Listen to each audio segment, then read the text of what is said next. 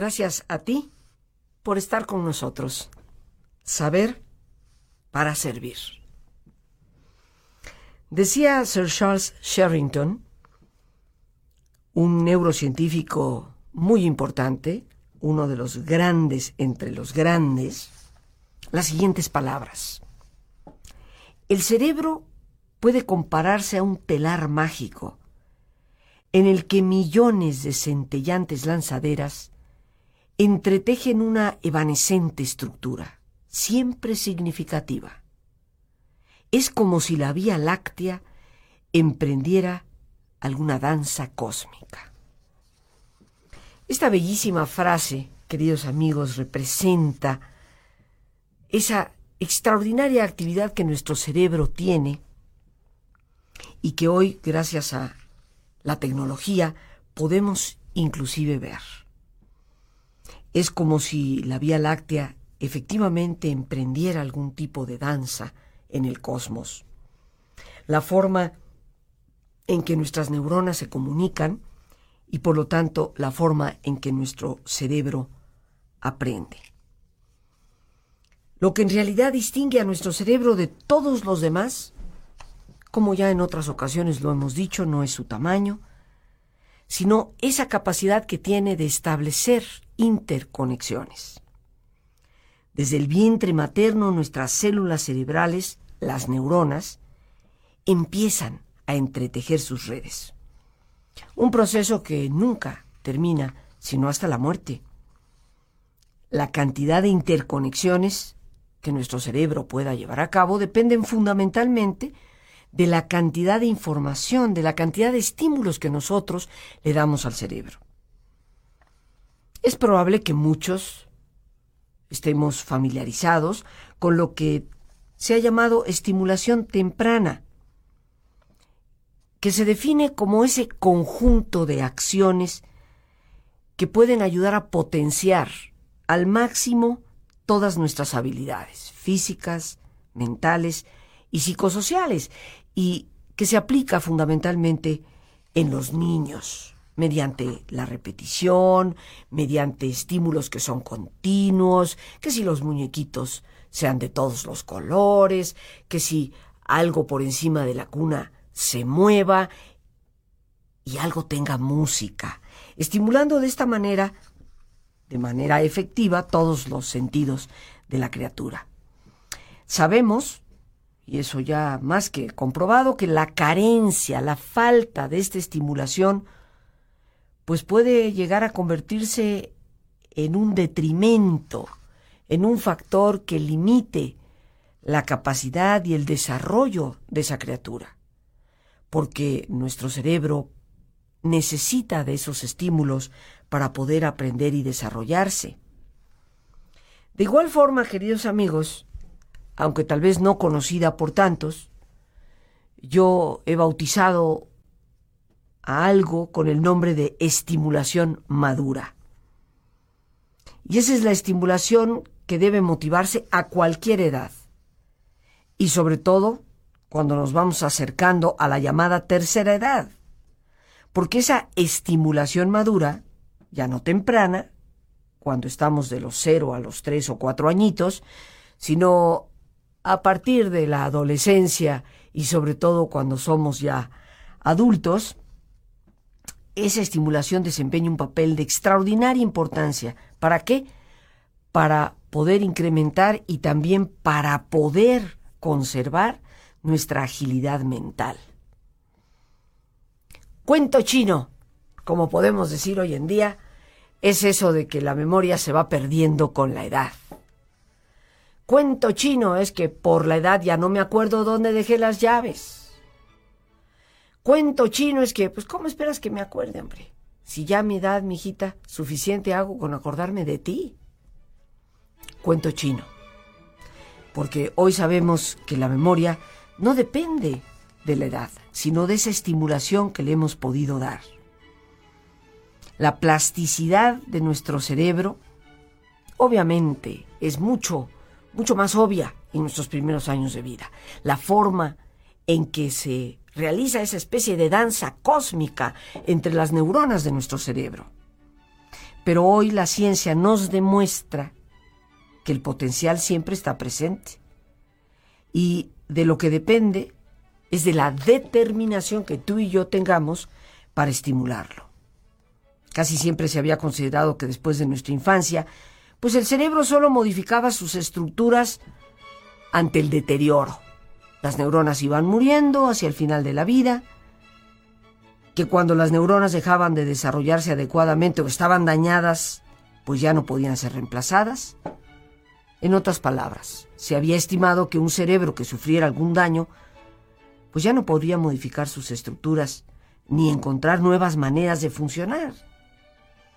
Eso podríamos llamarlo la teoría del cerebro estático, que decretaba que aquella persona que naciera con alguna limitación o daño cerebral estaría limitada de por vida, condenada a vivir en una especie de, de vacío neurológico. Aquellos que se atrevían a pensar que por la estimulación o por el ejercicio mental podrían ser estas personas ayudadas eran considerados como ilusionistas, pero el tiempo ha demostrado que tenían razón y que todos, a cualquier edad, podemos hacer que nuestro cerebro funcione cada vez mejor. Un cerebro que aprende y la memoria. Ese es nuestro tema de este día en un programa que, como ya habrás deducido, me he tomado la libertad de auto-invitarme. El por qué se pensaba que el cerebro era algo estático, el por qué se pensaba que si algo te sucedía era irreparable, porque las células cerebrales no se podían reponer de ninguna forma. ¿Por qué a los que promovían el ejercicio mental, eh, ciertos tipos de fisioterapia, se les consideraba como ilusionistas? Bueno, como afirma un médico muy connotado, el doctor Norman Deutsch, se creía que el cerebro era estático, porque pacientes con daño cerebral, pues rara vez alcanzaban una recuperación que fuera verdaderamente completa no teníamos capacidad de observar la actividad microscópica de un cerebro vivo. Teníamos dibujos que se hacían en base a cerebros diseccionados, ya muertos, pero no teníamos todavía la tecnología para ver qué estaba pasando en un cerebro plenamente vivo. Y por supuesto, esa idea mecanicista que heredamos desde el siglo 18 a través de Isaac Newton y a través del filósofo René Descartes, o Descartes como muchos le conocen. El cerebro, una máquina. Se te descompone la pieza de una máquina, pues ni modo. Pero a partir de la década de los 70, en el siglo XX, pues un grupo de científicos fueron mostrando que el cerebro cambiaba su estructura con cada actividad que iba realizando. En otras palabras, el cerebro va perfeccionando sus circuitos para poder hacer las cosas mejor. Si algunas áreas fallaban, pues empezó a ver que otras áreas del cerebro asumían ese trabajo y nombraron a esa capacidad fundamental del cerebro neuroplasticidad. El doctor Merzenich o Merzenich, como tú quieras pronunciarlo, es probablemente el gran pionero en este esfuerzo por demostrar científicamente cómo el cerebro no tiene nada de estático.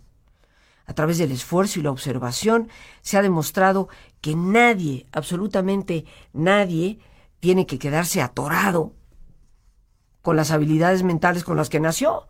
O sea que ese refrán de que nací para macete, del corredor no voy a pasar, eso es totalmente inoperante, una falsedad absoluta. Hoy sabemos, a través de ese esfuerzo y observación, que aún un cerebro dañado puede reorganizarse a sí mismo para que otra de sus partes asuma las funciones que se requieren y que aunque las células cerebrales se dañen, sí puede existir, esto tal vez es lo más importante, regeneración del tejido cerebral y más importante aún, que el número de interconexiones se pueden multiplicar constantemente. ¿Cómo podemos hacer que nuestro cerebro se mantenga plenamente activo, mantenga esta capacidad de reinventarse, por así decirlo, a sí mismo a través de la estimulación, a través del trabajo que le damos. Hoy podemos contemplar la actividad de un cerebro vivo a través de la tecnología y podemos ver, literalmente ver cómo se forman las interconexiones neuronales en nuestro cerebro.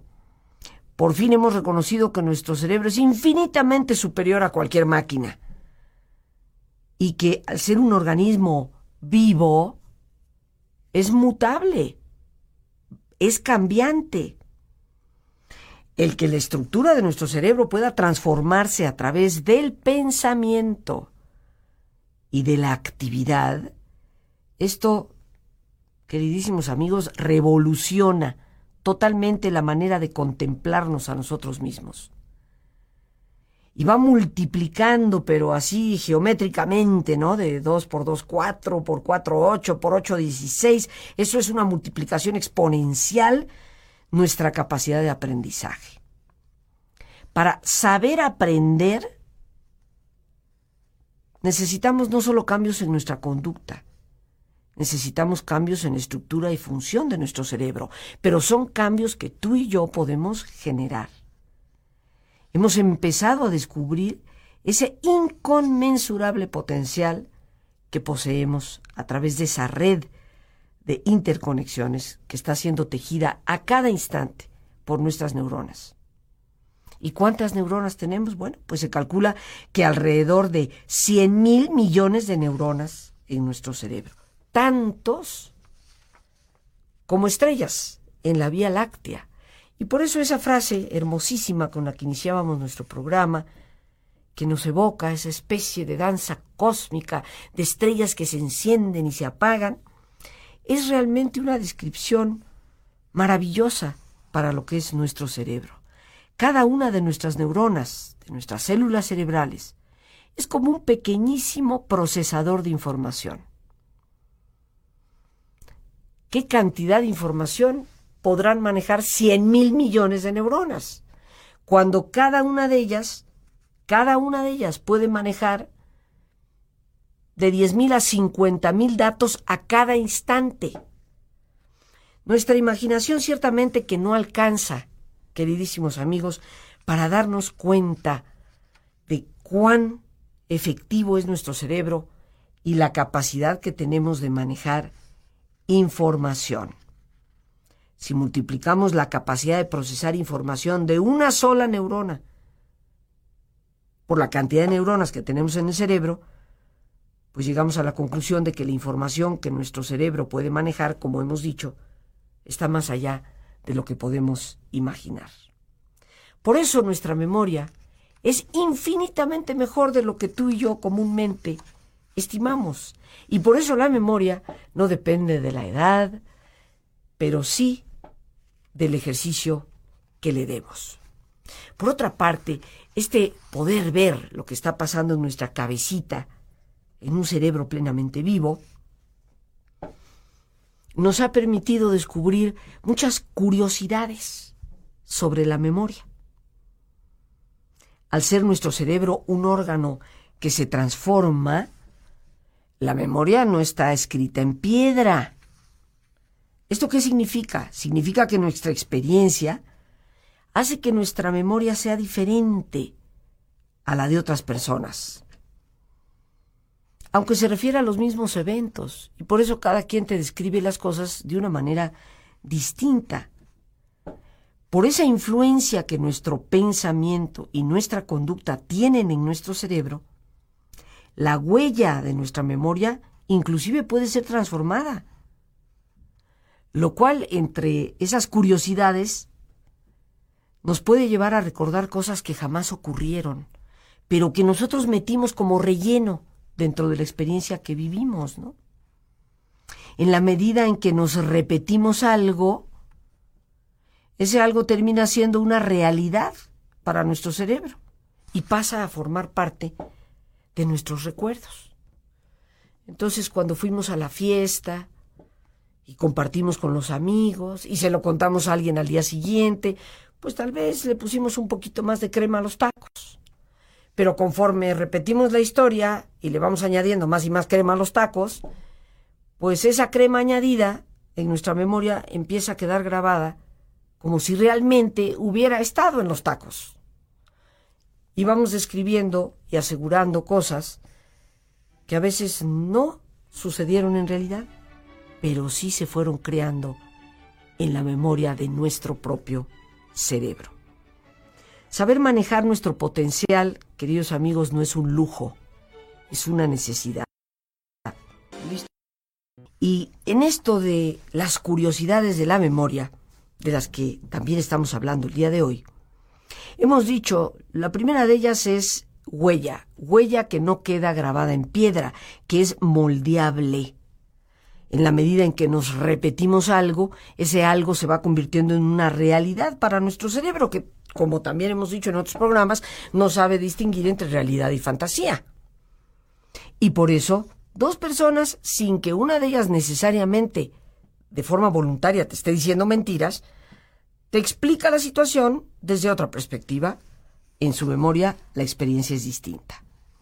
También existe lo que los expertos han llamado el conocimiento medio. ¿Qué quiere decir eso? Es una manera de creer que sabemos algo y al mismo tiempo como que no muy lo sabemos. Hay un psiquiatra en la Universidad de Yale llamado Robert J. Lifton que hizo un estudio profundo de, criminales y, y este experto se preguntaba, ¿cómo pueden estos señores, estos fulanos, estas fulanas también, pensar tan favorablemente acerca de sí mismos, ¿no? considerando los actos tan terribles que habían cometido. Y el doctor se preguntaba, ¿es que acaso no recuerdan los, los terribles hechos que, que han realizado? ¿Los crímenes espantosos que han cometido? E investigándolo, él le da este nombre a esta curiosidad de la memoria, el conocimiento medio. Es una especie de autoengaño que modifica la memoria de lo que fue real. Esto no sucede no solo a los criminales, ¿eh? a los eventos traumáticos, donde nuestro recuerdo posterior puede estar distorsionado, como un mecanismo de defensa para protegernos de algo que fue terriblemente impactante. Ni qué decir, queridos amigos, nuestros prejuicios, expectaciones, el conocimiento previo que tenemos, pues también son utilizados en una especie de proceso de, de llenado ante los huecos que nos quedan de ciertas experiencias. Y esto, pues esto conduce a distorsiones en lo que recordamos. Nuestra memoria, curiosamente, también padece algo como parte de esta, estas curiosidades que podríamos llamarle el complejo de superioridad de la memoria. Casi siempre vamos a recordar nuestros actos, lo que nosotros hicimos, antes que recordar lo que hicieron los demás. Cuando tú te sientas en una junta en tu trabajo, tú vas a recordar más lo que tú aportaste al proyecto que lo que los demás aportan. Eh, podríamos decir que honestamente, a veces no recordamos la cantidad de tiempo y esfuerzo que otras personas han invertido en una tarea. ¿A qué se debe esto? Bueno, a que la información que nosotros sí aportamos, pues fue elaborada en nuestro propio cerebro y por eso está más fuertemente grabada. Antes de que tú o yo aportemos algo y demos una opinión, eh, ya hemos procesado algo allá adentro. No nada más es lo que decimos, sino lo que hemos pensado. En cambio, lo que otros aportan solo lo escuchamos de primer impacto. Y por lo tanto, la información que tú o yo damos la recordaremos más, más fácilmente. Esto algunos expertos lo han llamado el complejo de superioridad de la memoria. También existe lo que se llama el olvido motivado. Fíjate todas las curiosidades que tiene esta facultad mental. ¿Qué significa el olvido motivado? Pues muy sencillito. Tenemos una tendencia a recordar más fácilmente los momentos más felices que los momentos tristes. Habrá quien diga, ay no, Rosita, al contrario, mi suegra es terrible, esa nada más se acuerda de todas las tragedias. Sí y no.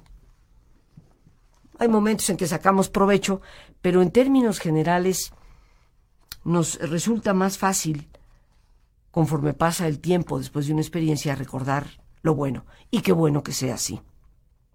En muchos casos puede ser muy sano y no necesariamente una negación, como algunos dicen, ¿no? medio patológica, medio enfermiza. Sin embargo, en otros casos puede ser peligroso, como en el caso de los adictos.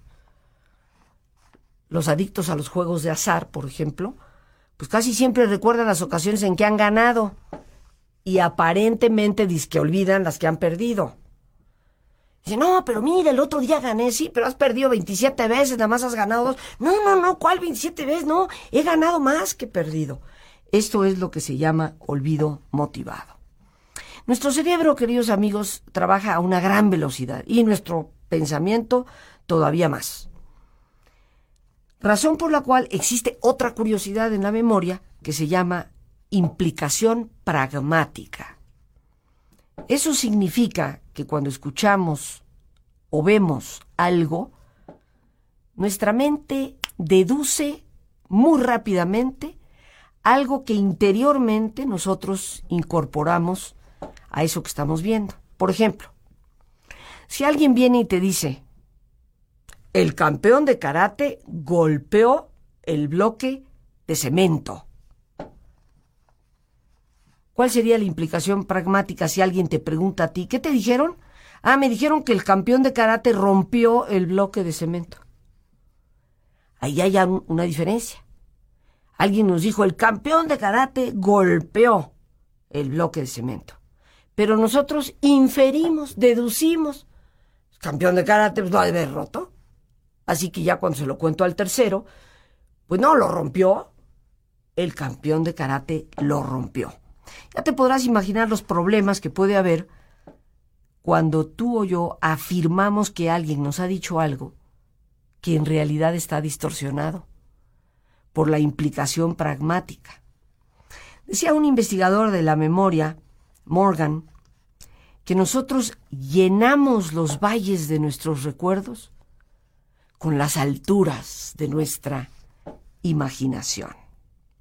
Una bellísima frase y aparte es muy cierta. Hacemos como una especie de trabajo de llenado, una curiosidad importante. Si deseamos tener una mejor memoria, pues, mis queridos amigos, tenemos que saber ayudarle, evitando cosas como el estrés excesivo, que nos impide una percepción precisa y por lo tanto un recuerdo adecuado, en estudios que se han hecho de aprendizaje, eh, pues cuando la persona está muy estresada, esto reduce su habilidad para poder recordar inclusive las instrucciones que le dan. Invierte tanta energía en la ansiedad, esto muy especial para los estudiantes, los eventos reciben menos atención, por supuesto, el consumo de ciertas sustancias, el alcohol, el exceso de café. Y de forma positiva, pues hay cosas que nos ayudan, tener una buena cantidad de luz cuando estamos estudiando, una temperatura agradable, pero lo más importante para tener una extraordinaria memoria depende de nuestra determinación por ejercitarla, reconociendo que independientemente de la edad o de algunos problemas de salud que podamos haber padecido, en nosotros está brindarle el red. Por hoy las gracias a Dios por este espacio que nos permite compartir. Y el más importante de todos, una vez más, gracias por tu preciosa compañía. Y que Dios te bendiga siempre.